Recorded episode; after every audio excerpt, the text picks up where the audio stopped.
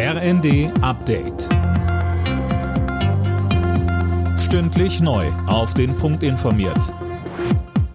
Ich bin Silas Quiring. Guten Tag.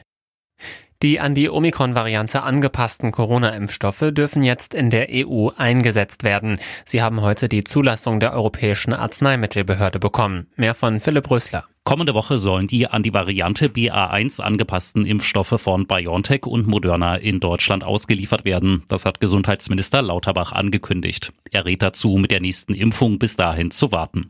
Momentan verbreiten sich aber vor allem die Varianten BA4 und 5. Auch gegen diese wurden schon neue Impfstoffe entwickelt. Sie sind in der EU aber noch nicht zugelassen.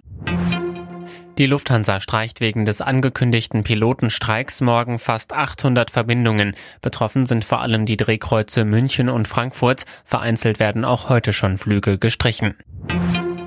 Deutschland macht beim Import von Flüssiggas Tempo. Deshalb wird im Winter nächsten Jahres ein fünftes LNG-Terminal in Betrieb gehen. Und zwar am Standort Wilhelmshaven, so Wirtschaftsminister Habeck. Schon in diesem Winter sollen zwei Terminals in Wilhelmshaven und Brunsbüttel einsatzbereit sein. Weiter sagte Habeck. Alle diese Projekte, die wir aufbauen, sind wasserstoff-ready sind also geeignet für die Zukunft, die Pipelines und die Terminals, die errichtet werden sollen, für die Zukunft Wasserstoff nach Deutschland zu bringen, sodass wir gleichzeitig die neue Infrastruktur, die Loslösung vom fossilen Zeitalter mitdenken.